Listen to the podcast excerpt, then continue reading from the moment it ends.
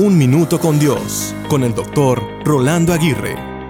¿Cuánto nos hemos visto en una encrucijada donde decimos, no sé qué hacer? Le piensas, le das vueltas al asunto y por más que lo analizas, llegas a la misma simple y llana conclusión. No sé qué hacer. Muchos nos hemos visto en esa disyuntiva en algunas ocasiones. Al evaluar o mirar hacia atrás, nos damos cuenta de que de una u otra manera pudimos resolver o salir del asunto en el que estábamos metidos. ¿Cómo? Solo por la gracia de Dios. He aquí algunos pasos para que los apliques bajo dichas situaciones. Detente para pensar. Examina tus posibilidades. Enumera tus recursos disponibles.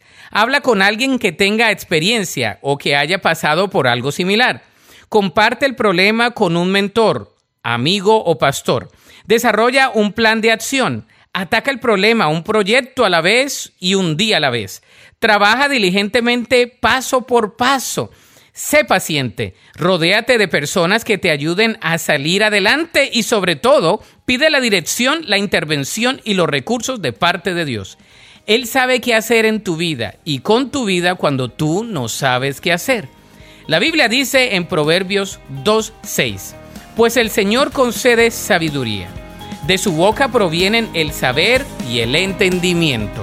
Para escuchar episodios anteriores, visita unminutocondios.org.